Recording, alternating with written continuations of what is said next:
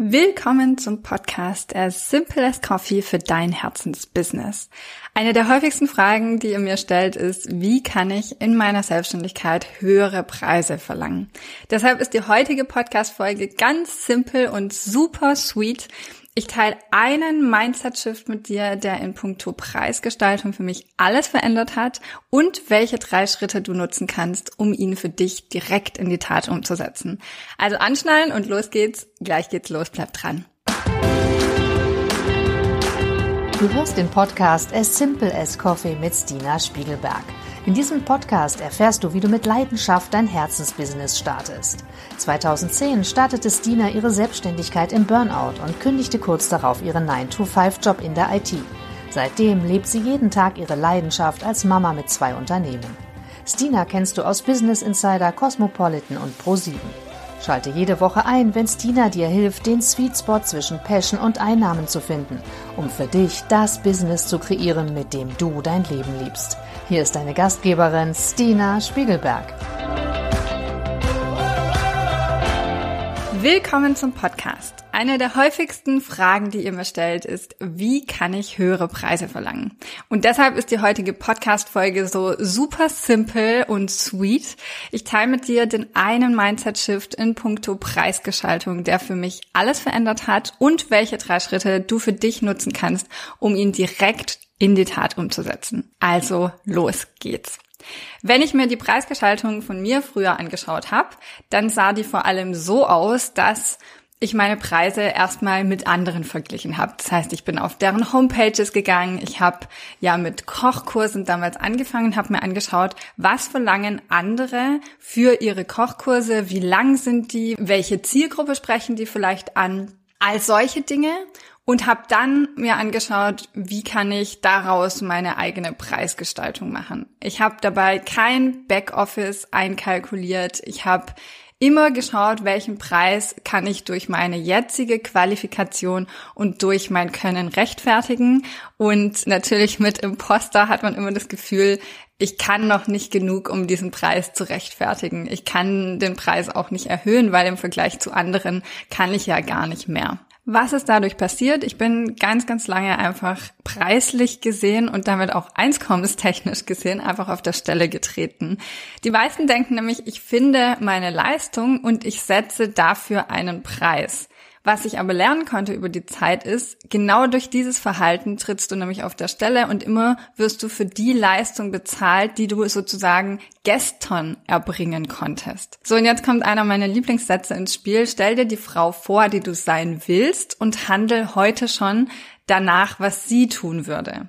Ich weiß, so ein bisschen über drei Ecken gedacht, aber im Grunde heißt es nur, welchen Preis, wenn wir es auf die Preisgestaltung beziehen, willst du wirklich setzen und welche Leistung muss dein Zukunfts-Ich erbringen, um diesen Preis auch zu halten, um den Wert zu bringen, der mit einer solchen finanziellen Transferleistung verbunden ist. Sagen wir mal, du bist Designerin und du verkaufst bisher fertig gestaltete Webseiten. Jetzt kommen die drei Steps, wie du diesen Gedanken von, ich orientiere meine Preisgestaltung nicht an dem, was ich bisher gemacht habe, sondern ich orientiere meine Preisgestaltung anhand dessen, wo ich hin möchte und schaue mir an, welchen Wert, welche Leistung muss ich erbringen, um diesen Preis zu rechtfertigen und zu halten. Also als Beispiel eine Webdesignerin. Schritt Nummer eins. Ich würde ein ergänzendes Angebot finden zu meinen fertig gestalteten Webseiten, denn diese fertig gestalteten Webseiten ist ja sozusagen eine 1 zu 1 Leistung. Deine Kunden kommen auf dich zu, geben dir sozusagen einen Anforderungskatalog oder beantworten dir Fragen, wie diese Webseite konkret aussehen soll. Und dann setzt du dich daran, dieses fertige Angebot zu erstellen. Das heißt, der Aufwand liegt zu 100 Prozent bei dir. Das ist eine Leistung, die sozusagen das höchste Gut ist deiner Selbstständigkeit, weil für jede Leistung, die dein Kunde bekommt, von dir Arbeitszeit fließt und das Ganze überhaupt nicht unermesslich skalierbar ist, weil du nicht die Chance hast, dich als Arbeitstier da rauszuziehen und ähm, immer mit deiner Arbeitszeit sozusagen dein Einkommen rechtfertigen musst. Wenn du aber ein Produkt entwickelst, bei dem du Hilfestellung leistest ohne das für den Kunden zu erledigen, also sozusagen im DIY-Prinzip.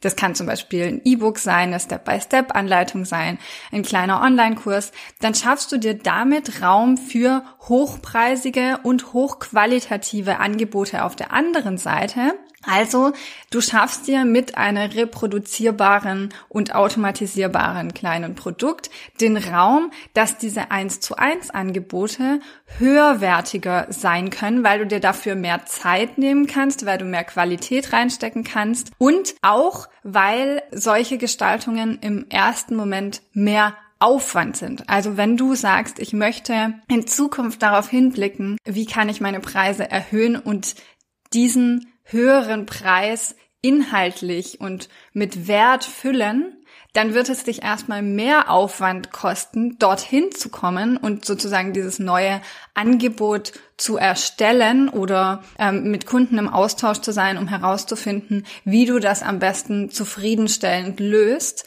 als wenn du einfach sagst, das habe ich schon immer gemacht und das reproduziere ich jetzt oder so machen es alle anderen. Deshalb ist es gut, wenn man sich durch ein automatisiertes Produkt parallel den Freiraum schafft, auch diesen finanziellen Druck von sich wegnimmt, um zu sagen, jetzt habe ich Raum und Zeit, um mich einem höherpreisigen Angebot zu widmen und das qualitativ so hoch zu ziehen, dass es definitiv den Preis wert ist. Das ist der erste Schritt. Der zweite Schritt ist dann, Sagen wir mal, du hast für eine Webseitengestaltung 1000 Euro bekommen. Ich bin nicht so tief drin in der Webgestaltung. Nehmen wir einfach mal an, für eine Webseite hast du 1000 Euro bekommen. Also nagelt mich nicht darauf fest, das ist einfach nur ein Beispiel. Dann ist die erste Frage, die du dir daraufhin stellst, welchen Preis möchtest du denn mit deiner Leistung erzielen? Jetzt setzen wir mal den Preis bei 3000 Euro. Ich sage immer, wenn du dich mit 3000 Euro wohlfühlst, dann setz noch 20 Prozent drauf, weil es darf so ein bisschen eine Schmerzgrenze innerlich erreichen. Du brauchst eine intrinsische Motivation, um den Preis rechtfertigen zu wollen, um da einen besonderen Mehrwert reinzustecken, der dich besser macht als alle anderen, damit du aus der Masse mit deiner Leistung hervorstichst. Also sagen wir mal, du setzt deinen Preis anstatt bisher bei 1000 Euro bei 3500 Euro und du willst dort hinkommen. Dann ist die Umkehrfrage, was musst du für diesen Preis bieten? Und eines der erstaunlichsten Learnings über die Zeit, was ich hatte, wenn man sich fragt, was musst du für diesen Preis bieten, vor allem wenn man seine Preise erhöht, ist die Antwort nicht etwa unbedingt mehr Zeit oder mehr Aufwand, sondern vor allem mehr Klarheit, also auch mehr Expertise, heißt vielleicht Erfahrung, aber heißt gar nicht mehr im Gesamten, also dass das Ganze overwhelming wird, sondern dass du etwas bietest, was einer klareren und zielgerichteteren Kommunikation folgt. Also wenn dein Verkaufsargument bisher hieß, ich erstelle eine fertige Webseite nach Kundenwunsch, dann muss jetzt für die Rechtfertigung deines höheren Preises mehr Expertise einfließen. Dein Verkaufsargument für zum Beispiel diese dreieinhalbtausend Euro Webseite kann deshalb heißen, du hast eine intensive Verkaufstextoptimierung, du hast eine SEO-Bearbeitung der Inhalte, du erstellst diese Webseite nach den modernen Regeln der Verkaufspsychologie. Die ist am Ende conversion optimiert. Du wählst aus auf für dich abgestimmte Designvorlagen als Kunde. Und du hast vielleicht eine persönliche Beratung mit dabei, die in deinen anderen Angeboten nicht erhältlich ist. Ich bin keine Webdesignerin, deshalb, äh, wenn du gerade als Webdesignerin zuhörst, dann bin ich mir sicher, dir fallen noch viel, viel bessere Argumente ein. Ich will dir nur einen kleinen Horizont geben, wie sich quasi das Spektrum deiner Leistung erweitern kann und wie klar und zielgerichtet dieses Angebot formuliert sein muss, damit der Mehrwert auch für deine Kunden ersichtlich ist und du vielleicht auch, wenn du jetzt sagst, ja, aber ich kann gar keine SEO-Bearbeitung oder ich kann gar keine Verkaufstextoptimierung, dann ist das natürlich nicht das, was du anbieten solltest. Aber es gibt vielleicht Dinge, die eng mit deiner Leistung verknüpft sind, wo es sich lohnt zu sagen, das schaue ich mir mal noch näher an, damit ich dazu eine Form von Beratung, Expertise, sozusagen ergänzendes Können einfließen lassen kann in meine Leistungen. Und der Riesenvorteil dabei ist, wenn du deinen Preis zuerst setzt und dann schaust, wie kann ich diesem Preis gerecht werden? Wie kann ich den Wert meiner Leistung so anpassen, dass der zu 100 Prozent oder am besten noch zu 120 Prozent erfüllt wird? Dann motivierst du dich dadurch automatisch schnell immer besser zu werden. Und jetzt kommt Schritt drei. Und das ist so fast der wichtigste. Don't back down. Du hast ein bestimmtes Angebot zu einem klaren Preis im Sinn. Vergünstigere dieses Angebot nicht, wenn es nicht gleich beim ersten Mal klappt. So ein neues und vor allem auch ein teureres Angebot heißt auch, dass es Zeit braucht bis deine Zielgruppe diese Kommunikation wahrnimmt. Also rechne da mit, das kommt drauf an, wo du vorher standest, aber das kann schon sechs Monate dauern, um diesen Wandel für dich auch umzusetzen. Das kann sein, dass du das Angebot wieder und wieder aussprechen musst, bis die Leute das genau wahrnehmen. Also man sagt immer, man braucht so acht bis zwölf Kontaktpunkte im Marketing, bis man etwas überhaupt bewusst wahrnimmt und daraus handelt.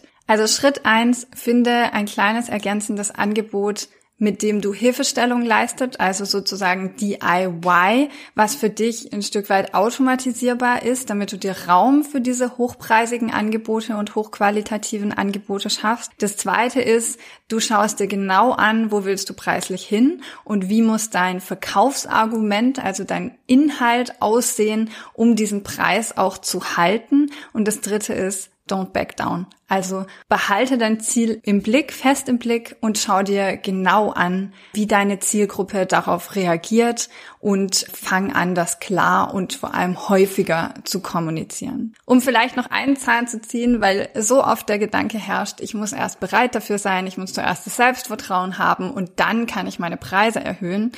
Bei mir war es niemals so, dass ich gesagt habe, so, jetzt habe ich das Selbstvertrauen und kann meine Preise erhöhen, sondern ich habe immer im Vorhinein überlegt, wo will ich hin und was muss ich dafür liefern. Und so ist über die Zeit dann mein Selbstvertrauen gewachsen, weil ich gemerkt habe, auch wenn ich meine Preise erhöhe, kommen die Kunden, auch wenn ich meine Preise erhöhe, ist die Wertschätzung da und die wird sogar noch wachsen und gesteigert, weil die Menschen, die bereit sind, für eine gewisse Leistung einen ehrlichen Preis zu zahlen, dahinter ein, eine große Dankbarkeit für dein Angebot empfinden. Es gibt aber einen, ich nenne es mal Mindset-Block, durch den ich arbeiten musste.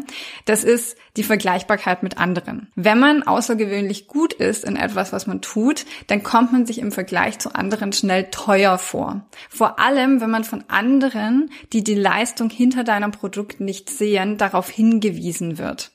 Lass dich von den anderen nicht irritieren, die den Wert nicht sehen. Das sind nicht deine Kunden. So einfach kannst du dir ausblenden, zu wissen, die Menschen, die dich dafür kritisieren, sind nicht deine Kunden. Lass solche Kommentare einfach nicht an dich ran. Du willst nicht Durchschnitt sein mit deiner Leistung, dann vergleich dich auch nicht mit den Durchschnittspreisen am Markt oder mit der Durchschnittsleistung am Markt. So einfach ist das.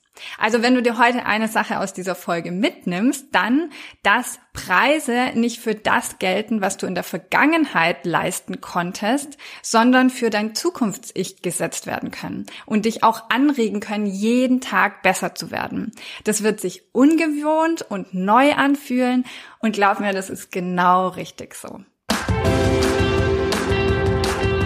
Danke, dass du den Podcast As Simple as Coffee gehört hast. Wir veröffentlichen jede Woche eine neue Folge zu deinem Herzensbusiness. Um keine Folge zu verpassen, abonniere diesen Podcast und lass uns eine 5-Sterne-Bewertung da. Wenn du davon träumst, deine Selbstständigkeit zu starten und mit mir arbeiten willst, dann schick mir doch einfach eine Nachricht, weil ich gerade neue Kundinnen aufnehme.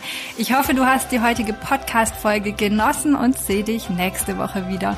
Und immer dran denken, Business ist so einfach, wie du es machst.